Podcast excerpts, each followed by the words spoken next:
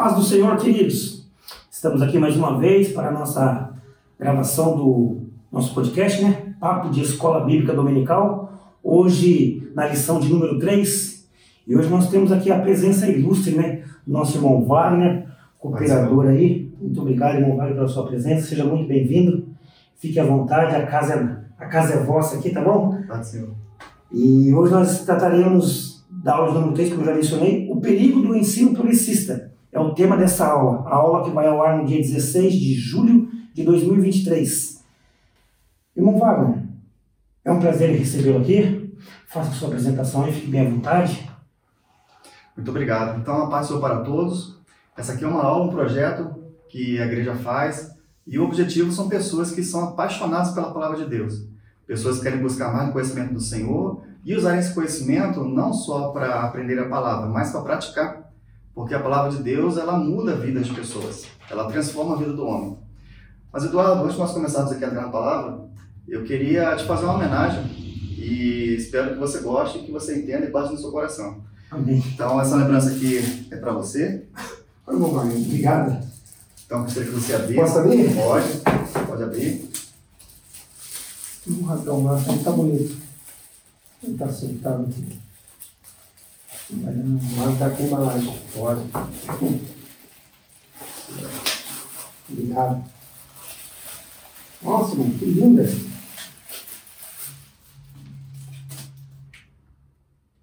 Queridos, olha que maravilha de presente. Olha aqui no fundo.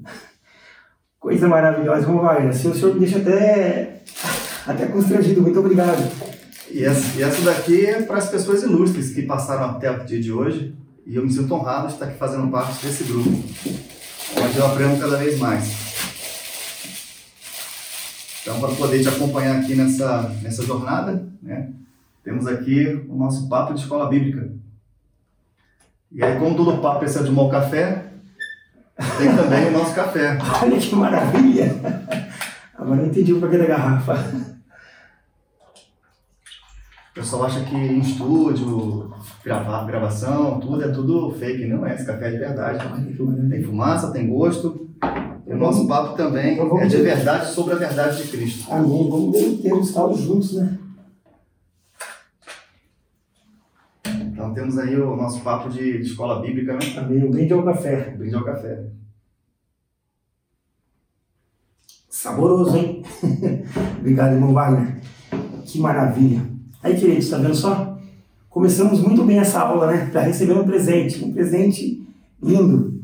Fiquei muito, muito honrado, irmão. Deus abençoe, muito obrigado pela consideração aí. Mas vamos voltar aqui ao nosso tema da nossa aula. Amém, queridos? Hoje, o perigo do ensino progressista, né? O nosso textual ele vai nos dizer assim: Sabe, porém, isto, que nos últimos dias sobrevirão tempos trabalhosos Está lá em 2 Timóteo, capítulo de número 3 e o versículo de número 1. E a verdade prática ela nos diz assim: Os ensinos progressistas buscam descontrair, desconstruir a fé cristã por dentro e afastar as pessoas do verdadeiro cristianismo bíblico, tornando-as meras militantes de causas sociais. Irmão Wagner, o que nós podemos já mencionar sobre esse tema, sobre esse texto né, que é muito importante, e falando um pouquinho dessa verdade prática, qual o nosso comentarista aqui, o pastor Douglas, ele coloca para nós. Eduardo, esse tema ele é mais do que atual. Ele é relevante, é necessário. A CPA dela foi muito feliz por esse trimestre para poder falar dos ensinos, ensinos teológicos que contradizem a palavra de Deus, que querem afetar a palavra de Deus. Não para o público externo, não para aqueles que não conhecem a palavra, mas principalmente por de dentro. Amém. Tem um, uma parábola, né, uma história que eu vou ler, que fala assim: A verdade e a mentira foram tomar banho no rio, despiram-se e entraram nas águas. A mentira, enganosa como sempre, saiu primeiro e vestiu-se com as roupas da verdade. A verdade preferiu andar nua e vestir as roupas da mentira. O resultado? As pessoas preferiram a mentira disfarçada com as roupas da verdade do que a própria verdade, nua e crua. É um retrato dos nossos dias de hoje. As pessoas preferem a verdade travestida e a mentira ali bonitinha, aparente, do que ela nua e crua, que é a verdade, a palavra de Deus. Billy Graham fala assim, que a Bíblia é mais atual que o jornal de amanhã. E não importa qual vai ser a notícia que vai sair amanhã, a Bíblia é mais atual, ela é verdadeira. E acaba sendo nossa busca, nossa direção. Então, quando o autor aqui, o pastor Douglas Batista, ele fala sobre verdade prática, que ela quer afastar as pessoas e desconstruir a fé por dentro, está falando de nós. Está falando daqueles que têm intimidade com o Senhor, que conhecem a palavra de Deus, que almejam chegar lá no céu, que almejam ser parecidos com Cristo e almejam conhecer as verdades práticas da palavra do Senhor. É, houve um filósofo, Nietzsche, que ele fala assim: nada aprisiona tanto o ser humano quanto suas convicções. As convicções são inimigos da verdade, porque são mais perigosas que a mentira. Isso é verdade. Até para nós cristãos, que conhecemos a palavra de Deus, a gente precisa entender onde estão as nossas convicções, para a gente poder demonstrar o tamanho e o valor da nossa fé, para os de dentro, mas principalmente por de fora, para aqueles que combatem, que denigrem a palavra de Deus, desvirtuam os ensinamentos do Senhor. Amém. Queridos, que maravilha de, de ensinamento, né? E isso não foi ainda nem a introdução do irmão Wagner para essa aula de hoje, hein? Foi apenas um comentário em cima da nossa verdade prática. Que Deus nos dê graça aqui para nós continuarmos com este projeto maravilhoso. Queridos, e para a gente adentrar aqui a introdução dessa aula de hoje, ela vai estar nos dizendo assim: hoje conversaremos, eu e o irmão Wagner aqui, sobre alguns perigos do ensino progressista, a fé cristã bíblica. O propósito básico desse movimento teológico é desconstruir a moral cristã, implodir a ortodoxia bíblica e corromper a fé bíblica por dentro da igreja evangélica. Por isso que bem já colocado pelo nosso irmão aqui, quando o pastor Douglas ele foi bem enfático, né? É, uma, é um tema que ele vai tratar já com nós, servimos ao Senhor. E ele continua falando: suas heresias propagam que as escrituras contêm erros e que Deus não é soberano e que o sobrenatural é um mito. Por conseguinte, seus ensinos progressistas resultam na descaracterização do cristianismo bíblico.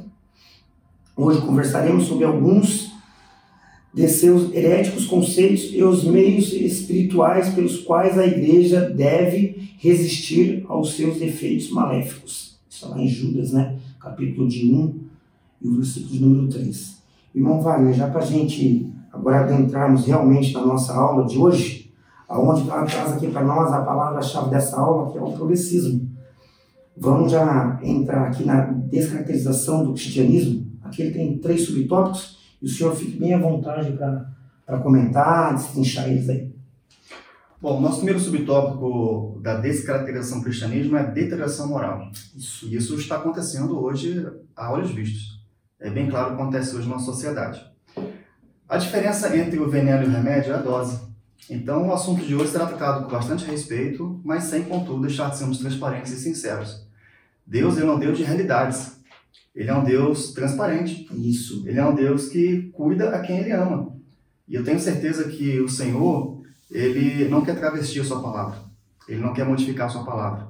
Ele quer que nós tenhamos o grande entendimento, claro, correto, do que ele quer falar conosco.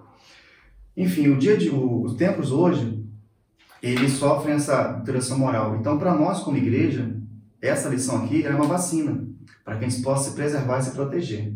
Eu vou citar aqui um exemplo de um experimento social que aconteceu em Stanford, que o nome desse experimento é prisão de Stanford.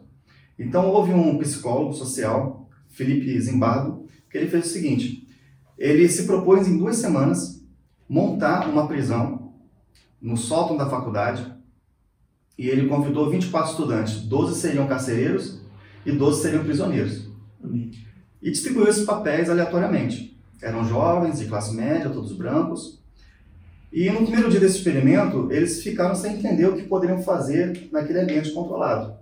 Já no segundo dia, todo o mal e toda vontade, desejo que eles tinham guardado no seu coração começou a aparecer.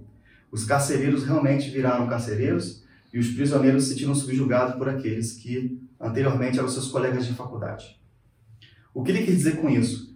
Que o homem, mesmo sendo bom, ele se sujeita ao seu ambiente. O que Deus quer falar conosco aqui nessa lição? Que mesmo nossa igreja sendo boa e sendo santa, santificada, se nós não vigiarmos, a gente se sujeitará a esse ambiente da sociedade. Que é esse ambiente que quer descaracterizar o cristianismo Isso. e quer deteriorar a nossa moral. Esses estudantes tinham uma moral? Tinham. Mas pelo ambiente perverso foi criado naquela situação de humilhação, de eh, colisão, de trato físico, eles sujeitaram ali e muitos acreditavam até que estavam sofrendo dentro de uma prisão de verdade. Transtornos depois foram feitos e essa experiência, que era para durar duas semanas, durou apenas seis dias. E tão grave que foi esse experimento. Naquela época era permitido, hoje esse tipo de coisa não é permitido mais. Então fica um alerta para a gente. Nós somos igreja santa separada pelo Senhor. Em que meio estamos envolvidos? O que estamos fazendo com a nossa vida? A nossa moral é tão firme e forte o suficiente que a gente possa caminhar em, na sociedade sem misturarmos com a sociedade. Deus nunca falou que era para nós fôssemos esquisitos. Ele só disse que era para nós sermos diferentes. Sal da terra e luz do mundo. Ser santos, né? Santificarmos, separados, mas contudo conter nesse mundo. É um outro exemplo também, que agora ultimamente, né, saiu na, na, na reportagem, um pedófilo carregando uma menina de 12 anos numa mala e depois algemando essa menina à sua cama, no seu quarto e abusando dessa menina por muito tempo. E a sociedade, por causa da deterioração moral, não ficou assustada com isso. Uma pessoa ou outra falou, mas pronto, passou. Agora, quando a igreja se levanta, e agora recentemente teve um pastor que se levantou para falar algumas verdades bíblicas, falando a própria palavra de Deus, não a palavra dele, a sociedade inteira reverberou a palavra dele criticando ele e censurando ele. Dois pesos, duas medidas. Então, realmente, os dias que nós vivemos é de deterioração moral. Thomas Sowell, que é um economista norte-americano, ele fala assim, parece que estamos rumando em direção a uma sociedade onde ninguém é responsável pelo que faz. Isso. As pessoas não querem se responsabilizar. As pessoas querem ter suas atitudes, querem ter seus comportamentos, seus atos, mas não querem se responsabilizar. Porque assim, Eduardo, quando você se responsabiliza, você tem que compreender aquilo que você faz. E compreendendo aquilo que você faz, você passa a pensar e meditar naquilo que você fez. Isso. As pessoas não querem mais entender e compreender os seus sentimentos e comportamentos. Porque responsabilizar-se é isso. Não adianta eu praticar algo da qual não me responsabilizo. Se isentar dessa parcela de responsabilidade é muito ruim. E ruim, inclusive, para a moral, para os costumes, para o comportamento. Em Provérbios 21,4 fala assim: olhar altivo, coração arrogante são os sinais mais claros da vida pecaminosa dos ímpios. São pessoas que não se responsabilizam pelo que fazem.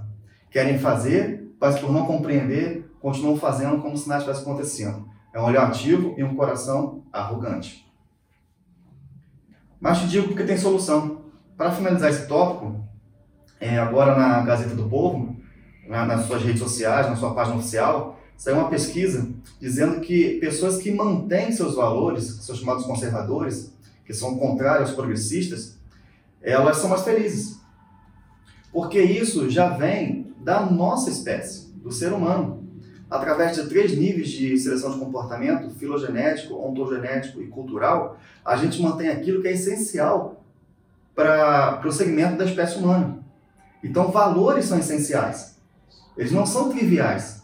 Por isso que pessoas que têm, são conservadoras, são mais felizes. Eles fizeram uma revisão de escopo de 1.600 estudos com 1,8 1 milhão e 800 mil pessoas em 121 países diferentes. Ou seja, foi uma pesquisa a nível global. E eles levaram e constataram que pessoas que mantiveram seus comportamentos, seus valores, não abriram mão das suas crenças, eram pessoas que tinham íntima relação com a felicidade. Então, o conservadorismo aumenta a ação do bem-estar e isso não é fruto do acaso, é plano de Deus. Amém. Que maravilha, né, queridos? A gente vê que o Wagner se preparou muito bem para estar aqui hoje auxiliando você para fazer uso desse material, seja para o seu crescimento espiritual, seja para você instruir alguém naquilo que vai se fazer. E eu já aproveito essa oportunidade para pedir gentilmente a você que está nos assistindo, nos ouvindo, queria pedir a sua colaboração. Ajude-nos a levar a palavra de Deus adiante, ou seja, levar as boas novas de salvação. De que forma? Através aí do YouTube mesmo, do nosso Facebook, do Deezer, do Spotify. Esses são os nossos meios de comunicação. Nós estamos aí nas plataformas digitais e eu conto com a sua colaboração. para que nós possamos avançar. Irmão Wagner, o que, que a gente pode continuar falando ainda desse tópico? Tem mais alguma coisa para acrescentar? Não, podemos passar para o próximo. Podemos passar para, para, o próximo? Então, para a gente finalizar aqui, a sinopse desse primeiro tópico, ela vai dizer para nós assim, a deteriorização moral e a erosão da ortodoxia e a corrupção da fé são elementos que descaracterizam o cristianismo bíblico. E com isso nós precisamos tomar muito cuidado com tudo aquilo que vem transvestido, como o Wagner já, já bem falou aqui, para nós continuarmos praticando a palavra pura, ou seja, a palavra genuína. E já entrando aqui ao tópico de número 2, as teorias policistas em Wagner. O que nós podemos continuar falando sobre isso ainda?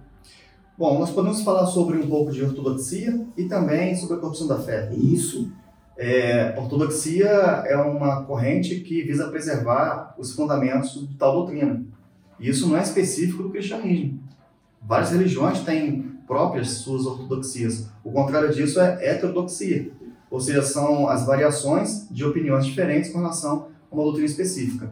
Por que isso é tão importante para o Evangelho? Porque é onde mantém nossa unidade, unidade de crença, unidade de valores. Nós temos um só corpo, um só espírito e o mesmo Deus. O Senhor não fala de forma diferente a várias pessoas.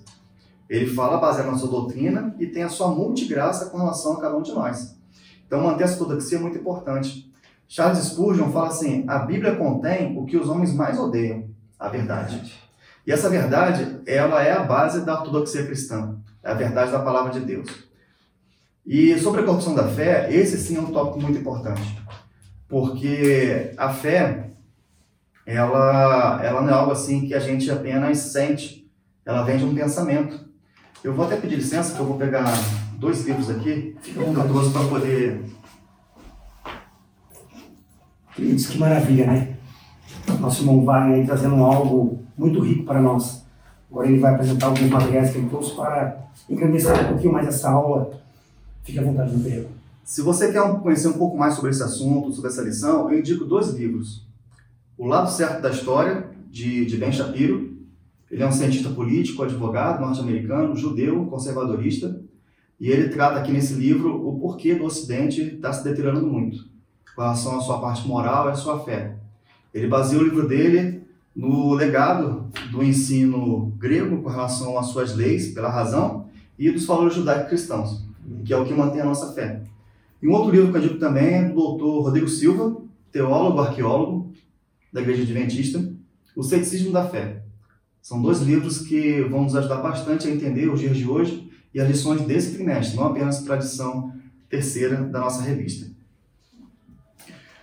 Bom, com relação à corrupção da fé, essa, esse tema ele começa bem na antiguidade, né? Na verdade, isso sempre teve no coração do homem e foi sempre combatido com relação doutrinas bíblicas. Isso tudo começa lá com Constantino, o imperador romano, que em 312 foi o primeiro imperador a se converter ao cristianismo. A conversão dele se deu durante uma batalha, a Batalha da Ponte Milvia, em que ele, ao cair do seu cavalo, olhou para o sol e no sol, ele adorava um Deus Sol, ele viu também a face de Cristo. Ele teve um sonho nessa, nessa visão de que ele deveria colocar uma cruz nos escudos de todos os seus soldados. No dia seguinte, na batalha, eles foram com essa cruz e venceram essa batalha. A partir daí, ele começou a tornar a religião oficial de Roma a religião cristã. Santificou o domingo, colocou feriados e fez várias reformas.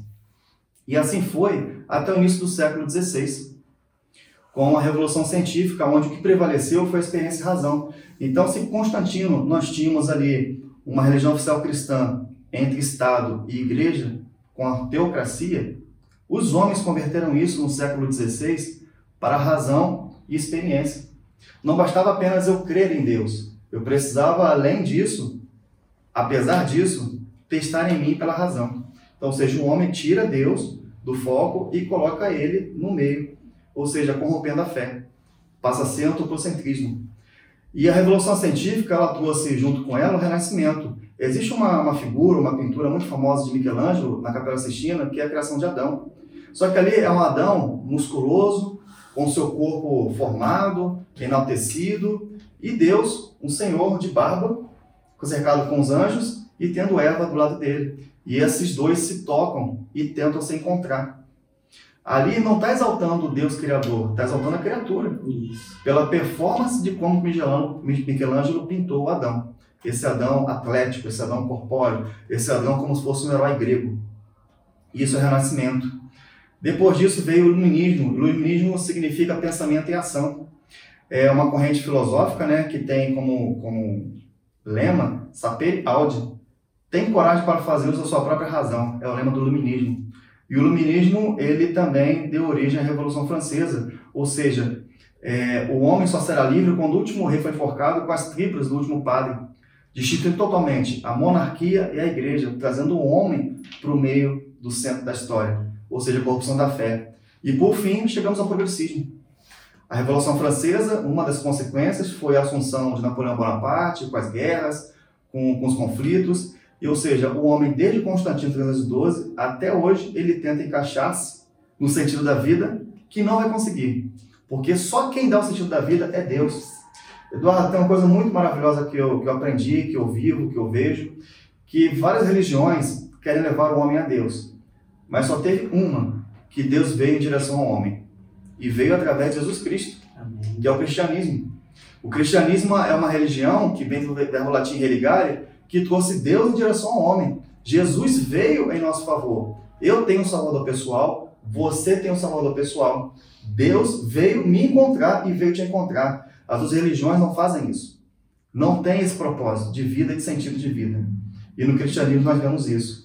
E as pessoas querem corromper essa fé porque não admitem esse cristianismo. Não admitem um Deus que se faz pequeno para me encontrar e te encontrar. É o que o mundo, a sociedade hoje fala, faz, e isso não vai trazer sentido de vida nem significado. A própria palavra vai dizer né, que foi, não, foi ele que escolheu a nós, não nós que escolhemos a ele. Né? E o interessante é que ele vai falar isso para nós, bem dizendo que ainda no ventre da nossa mãe, eu já te santifiquei, já te escolhi para mim. Muito maravilhoso isso. Irmão Wagner, o interessante é que aqui o autor aqui ele coloca aqui como ampliando o conhecimento, né? Eu só vou ler um trechinho aqui que ele coloca que Deus está acima de todas as áreas da nossa vida. A, a fala a todas as fala todas elas mediante a sua palavra. A Bíblia não é meramente um registro de autoridade de Deus no passado, mas continua sendo a autoridade de Deus hoje. Exatamente. A Bíblia ainda continua sendo atual. Ela fala comigo, com você e com a sua é mais o jornal de amanhã. Amém, é isso mesmo. Você vai abrir o jornal de amanhã, a notícia que vai ser publicada amanhã já foi relatada mais de dois mil anos atrás. Pode ficar à vontade, meu querido. Bom, o nosso tópico 2 ele fala sobre as teorias progressistas. Né? Então, o progressismo é essa mudança do conservadorismo. Eles acreditam que o homem ele pode cada vez mais evoluir através da moral, do social, da parte econômica, enfim, passando sobre diversos aspectos sem manter o conservadorismo de coisas que foram da nossa espécie até o dia de hoje. O homem vai progredindo.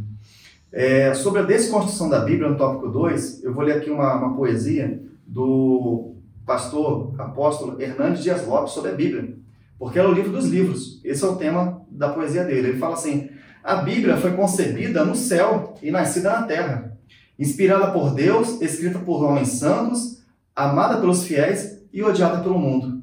A Bíblia é o livro mais amado e mais odiado, o mais lido e o mais combatido, o mais publicado e o mais perseguido. A Bíblia é inerrante, infalível e suficiente. É viva e atual, é poderosa e eficaz, é a bigona de Deus que esmaga todos os martelos dos críticos. É a Bíblia. Essa é a palavra de Deus. Isso mesmo. Ela não somente é a palavra de Deus, mas ela também contém o próprio Deus. A Bíblia ela se revelou a nós, porque Jesus é o verbo, verbo vivo, e chegou até nós. Olha que interessante, a Bíblia foi escrita no intervalo de 1.600 anos. Isso. Em 13 continentes diferentes, Ásia, África e Europa. Compõe 66 livros com 40 autores, sendo 31 no Antigo Testamento, 39 livros, e no Novo Testamento, 9 autores em 27 livros. A Bíblia é o livro mais vendido do mundo e, de longe, o livro mais vendido em toda a história. Isso. Possui versões completas ou parciais em pelo menos 4 mil idiomas. O pastor luterano Christopher Holmid e Chris Harrison, em 2007, eles criaram um arquivo, um gráfico, com mais de 64 mil conexões textuais entre a Bíblia. Ela se fala entre elas. Isso não é por acaso. Esses dados todinhos que eu dei agora não é por acaso.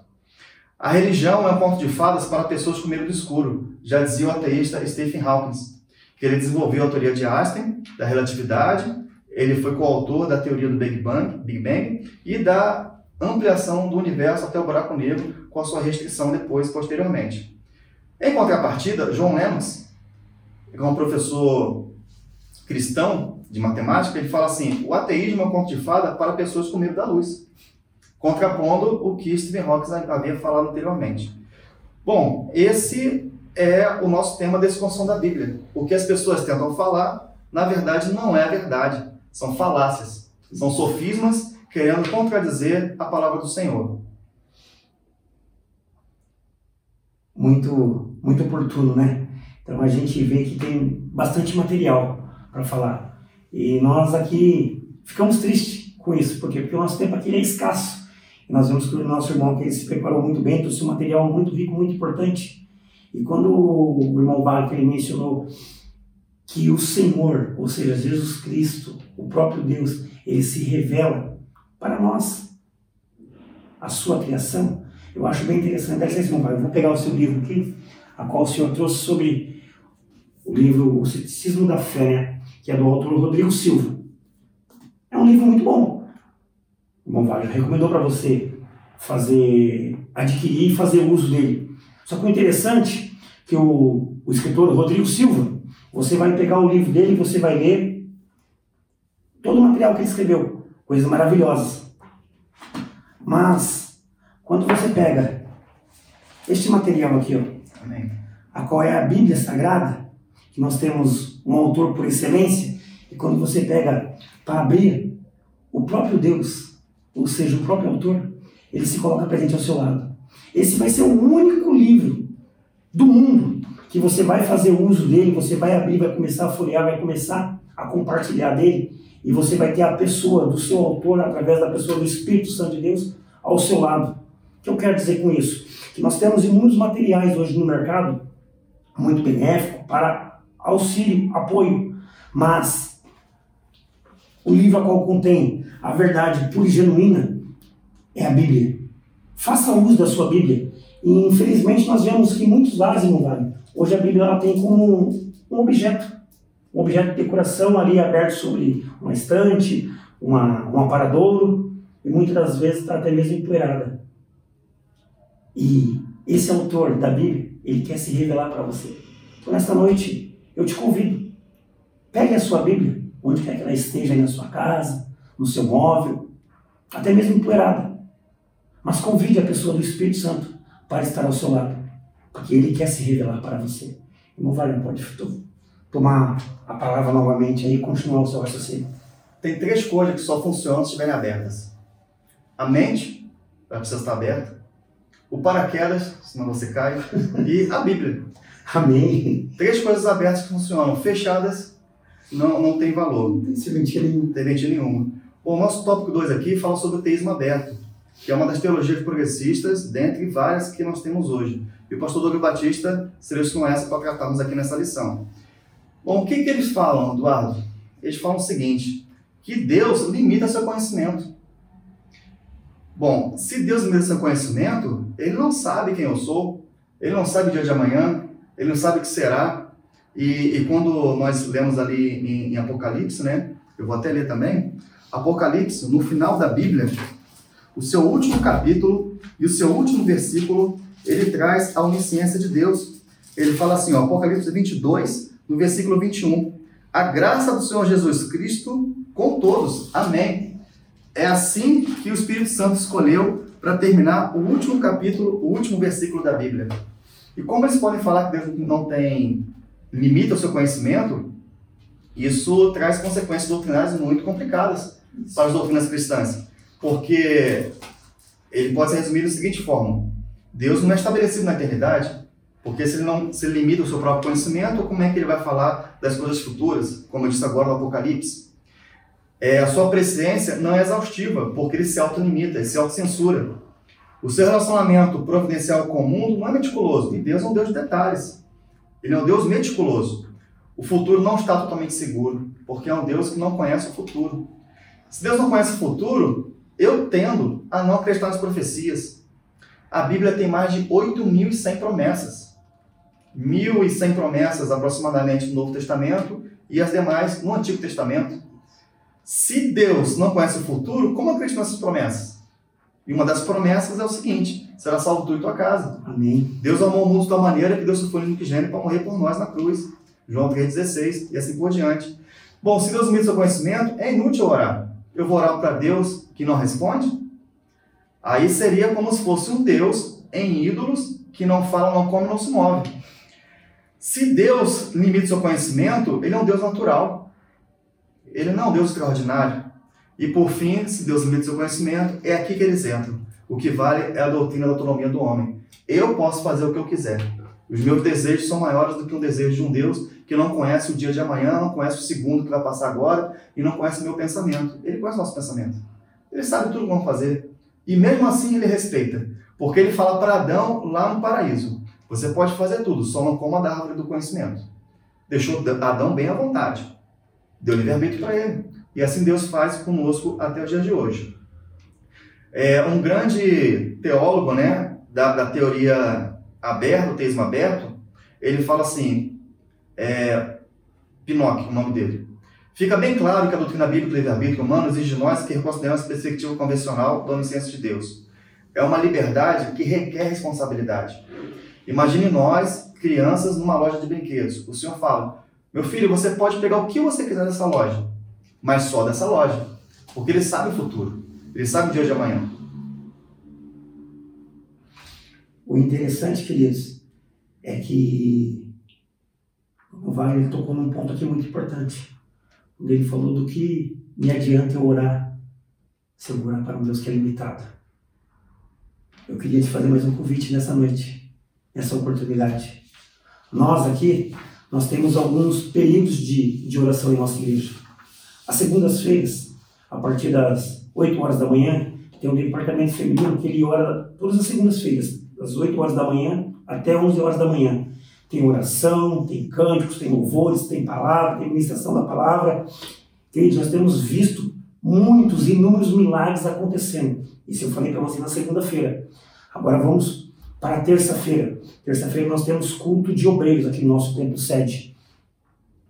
Esse culto se dá início às 19 horas e até por volta das 20 horas é oração. É a igreja toda de joelho clamando a esse Senhor que se revela para nós tão gentilmente. E a partir das 20 horas, né, uma palavra, cânticos e uma palavra bíblica. Correndo um pouquinho para quarta-feira, hoje nós estamos aqui gravando esse, esse podcast, esse Papo de Escola Bíblica, numa quarta-feira. Hoje está tendo um ensaio das nossas irmãs. Só que antes de elas começarem a ensaiar para louvar o Senhor Jesus, das 19 horas até as 19h30, elas estão de joelhos clamando a esse Deus poderoso para a gente já percorrer para, para o desfecho da semana, aos domingos, a partir das 8 horas da manhã, nós temos aqui a nossa consagração dominical, onde todo domingo a gente se reúne aqui na casa do Senhor para juntos estarmos orando a esse Deus que ele se revela a nós através da oração. Queridos, se eu fosse parar aqui para testificar para vocês quantas bênçãos, quantas famílias serão abençoadas, sendo renovadas, sendo fortalecidas através da oração, nós iríamos orar aqui à noite.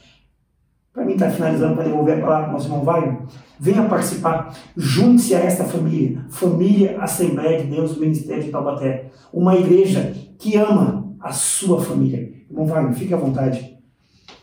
Em Salmo 46,10 fala assim: Que anuncie o fim desde o princípio e desde a antiguidade as coisas que ainda não sucederam. Que digo: O meu conselho será firme e farei toda a minha vontade. Não existe a teologia ou teísmo aberto. Isso é uma doutrina falsa, progressista, que vai contra os valores do Senhor, contra os valores cristãos. O nosso próximo tópico, para terminarmos essa parte 2, fala assim: a teologia da demitolização. É, o mito é uma forma de criar signos, simbologias, para que o homem possa entrar em contato com a realidade de forma ampliada, reorganizando assim seu mundo interno e percepções. O Senhor ele faz isso. Ele cria situações, cria parábolas, mostra objetos do nosso cotidiano para que fique mais fácil que a gente possa perceber e compreender isso.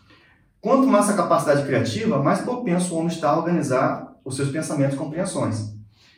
A remoção dos mitos afeta diretamente a doutrina bíblica e o relacionamento com o homem com Deus. A gente teria dificuldade para entender o pensamento de Deus se a Bíblia não tivesse recheado desses mitos. E o que eles querem fazer? Eles querem tirar isso da Bíblia, querem tirar esse significado da Bíblia, para que a nossa percepção, nosso pensamento e compreensão se torne limitado apenas a uma leitura rasa e rápida das palavras do Senhor. Ter experiência e relacionamento com Deus vem através dos, dos símbolos, vem através daquilo que Deus mostra para gente. É, existe uma, uma, teóloga que já faleceu, mas é uma teóloga progressista, Marcela Altsheim. Ela é argentina, mas é, passou um bom tempo na Alemanha e lecionou teologia na, na Escócia. Ela é autora de um livro chamado Teologia Indecente. Meu Deus. E nesse livro, né, o que ela quer fazer com relação aos mitos e símbolos da Bíblia? Ela diz nesse livro que ela já publicou, faleceu, mas o livro dela ainda pode ser comprado e pode ser é, alcançado. Ela fala que o nascimento virginal de Jesus não aconteceu. O que aconteceu foram sexos com os anjos. A Maria, ela fez sexo com um anjo e daí nasceu Jesus.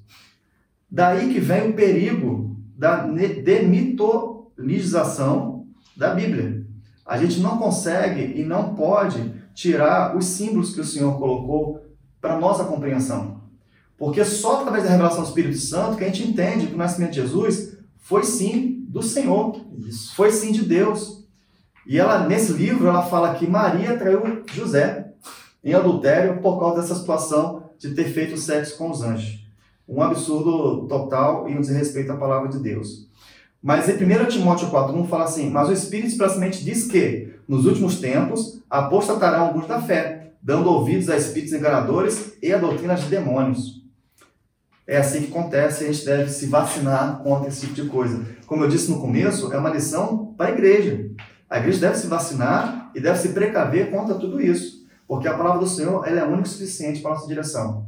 É ela que muda vidas, transforma a nossa vida, dá sentido e significado. Fora disso, não há. Desde Constantino, 312, até os dias de hoje, o homem não conseguiu encontrar ainda sentido fora da palavra de Deus. E não vai encontrar. Fora isso é só falácia, né? Não vai. Só falácia.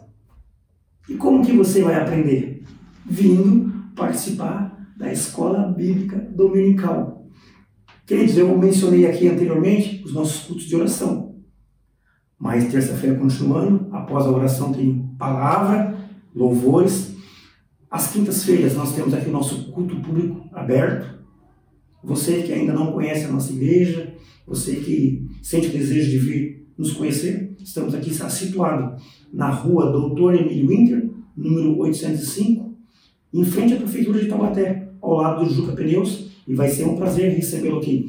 E aos domingos, né, eu falei do período da consagração dominical, a partir das 9 horas e 30 minutos da manhã, temos a nossa escola bíblica dominical, e um pouquinho mais já tarde de noite, né, a partir das 18 horas e 50 minutos, ou seja, 10 para 7 da noite, damos aqui início a um grande culto de adoração ao nome do Senhor Jesus Cristo. E estendo meu convite a você mais uma vez. Venha participar juntamente conosco. Venha aprender da palavra do Senhor e venha adorar o Senhor juntamente conosco. Irmão Wagner, vamos caminhando aqui para o tópico de número 3 já, é, onde ele vem trazer assim, refutando o ensino progressista. É o nosso último tópico da lição, estamos caminhando para terminar. E aqui eu vou me basear no, no ensino do doutor Rodrigo Silva, arqueólogo, teólogo. É, as pessoas querem desmistificar, elas querem negar a palavra de Deus, querem negar a Bíblia. Porque se não há Bíblia, se não há a palavra escrita, que ela foi transmitida para nossos tempos através do Espírito Santo, fica muito mais fácil, Eduardo, enganar as pessoas. Fica muito mais fácil negar a existência de Deus. Então há um conflito eterno. Muito grande. Muito grande em torno da palavra. Mas eu vou te falar, Jesus é real, ele existiu como pessoa, porque foram achados vários, vários de, é, desenhos, vários é, achados arqueológicos de, de crucificação, de reverência ao Senhor crucificado, onde a crucificação era uma prática muito normal, inclusive porcos eram crucificados, cavalos eram crucificados, animais eram crucificados, tudo em humilhação a esse Deus que se fez homem. Então, realmente, Jesus existiu. Jesus homem e Jesus Deus. E com relação à Bíblia, ela é real? Podemos confiar na Bíblia? Olha o que o Dr. Rodrigo Silva ele fala. O Novo Testamento tem aproximadamente, Eduardo, acredite, 25 mil cópias do original. Foram achadas ao longo dos anos, ao longo dos milênios, e ao todo são 25 mil cópias. Você acreditaria num livro que tem 25 mil cópias? Eu acreditaria. Que maravilha, né? É sinal de que ele foi ao longo dos anos tendo cada vez mais o seu valor atribuído e reforçado. Ele fala também que de 95% a 99% é compatível com o original, com o texto original. E só tem 40 linhas do Novo Testamento, nessas cópias de 25 mil, que deixam 1% o texto duvidoso, que não diz nada com relação à doutrina, ao significado, ao sentido, ou seja, são coisas que podem passar. Já comparando um clássico da humanidade, que é a Ilíada de Homero, que é um clássico grego, tem 1.700 cópias, mas tem 764 linhas duvidosas e 5% do seu texto. Agora, como que a humanidade ela acredita e confia num texto que tem 5% do seu teor pelas cópias duvidosas e o Novo Testamento apenas 1%? É perseguição religiosa. As pessoas não querem mais de Deus. É, existe uma, uma, uma, parte da teologia que chama-se crítica textual, é onde a gente pode averiguar o valor dos escritos. Como é que a gente faz isso? Das cópias. E do tempo em que essas cópias foram achadas. Então, por exemplo, Platão. O seu, o seu escrito mais antigo foi de 350 a.C. e a sua cópia de 900, ou seja, é um intervalo de 1.250 anos. Aristóteles foi de 300 a.C., quando foi escrito, e a sua última cópia de 1100, um intervalo de 1400 anos. Agora o livro de João, você vai se espantar. Ele foi escrito em 90 depois de Cristo, e a sua cópia mais antiga, 130, apenas um intervalo de 40 anos. 40 anos. É mais fácil você copiar numa, confiar numa cópia que foi escrita 40 anos depois do original, ou em Aristóteles, que foi 1100 anos. Né? As pessoas têm Platão e Aristóteles como filósofos, têm o seu valor moral, ético, tudo mais, para a sabedoria humana, mas não para a sabedoria divina, do que confiar no Novo Testamento. Há um intervalo de tempo muito maior, quase mil anos. Os filósofos e João teve 40 anos apenas, as pessoas tendem a não confiar.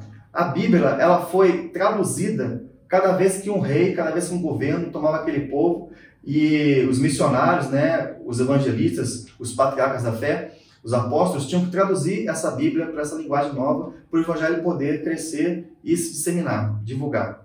Por isso que a Bíblia é um livro tão lido e um livro tão também criticado. Isso. Porque ele não quer ser aceito pela, pela sociedade, pelas pessoas que se verem. Então, Eduardo, é, a Bíblia tem valor. Né? E, com, e como é que a gente faz para poder refutar o ensino? É autenticando a Bíblia. Dizendo que ela é autêntica, verdadeira e tem autoridade como eu falei aqui, baseado nos estudos do Dr. Rodrigo Silva. É, como é que a gente pode também combater a doutrina progressista? Ensinando as doutrinas da Bíblia. Isso. Então, a gente mantém a nossa doutrina, acredita nela, ensina e promove isso para frente, porque é ela que muda a vida. É, o cristianismo é mudança de vida por meio da palavra. Veja só, deixarmos hoje um exemplar desses dois livros que eu deixei aqui na cadeia, vai mudar a vida de ninguém. Mas, Eduardo, se eu deixar um exemplar de uma Bíblia numa cadeia, eu te garanto que em um mês vai estar tendo culto, vai estar tendo pastor, vai estar tendo mudança de vida, porque quando o homem pega esse livro aqui e lê a mudança de vida. Por isso que a Bíblia não é só um compêndio de livros, é a própria palavra de Deus. Lá em 1 e 2 Timóteo, capítulo 4, versículo 3, fala assim, é que muitos terão comichão nos ouvidos e não suportarão essa doutrina, e amontoarão para si doutores conforme as suas próprias consciências. Segundo Timóteo 3, toda escritura é divinamente inspirada. Versículo 17, para que o homem de Deus seja perfeito e perfeitamente instruído. Então a Bíblia ela tem autoridade, ela é a própria palavra de Deus. E para caminhando aqui para terminar esse ponto 3, com relação a refutar as doutrinas progressistas, além de autoridade bíblica, além também de ensinar as doutrinas, temos que santificarmos, enfatizar nossa santificação. Amém. Ou seja, nos separarmos para termos intimidade com Deus, termos relacionamento com Deus, não apenas o Deus da Bíblia, mas o Deus que fala conosco através da Bíblia. Nós temos que ser santos e separados. Mas como é santo aquele que vos chamou, está lá em 1 Pedro, seja vós também santos em toda forma de viver, em toda forma de viver. Nos seus relacionamentos, Como eu disse anteriormente, Deus não disse que deveríamos ser esquisitos na sociedade. Isso, de maneira Mas temos que ser diferentes no meio dos iguais. Manifestar quem é o Senhor através da nossa vida. Muitas pessoas, irmão Eduardo, só vão ler uma única Bíblia. É a sua e a minha vida. Talvez eles não comecem lendo essa Bíblia que está aqui à mesa, mas comecem a ler as nossas vidas. Por isso temos que ser santos e separados, manifestando o amor de Deus para que as pessoas possam chegar a Cristo. Muitas das vezes somos um livro aberto, né? Muitas vezes as nossas vidas ela é um livro aberto e as pessoas estão ali, dia após dia, lendo os capítulos da nossa vida.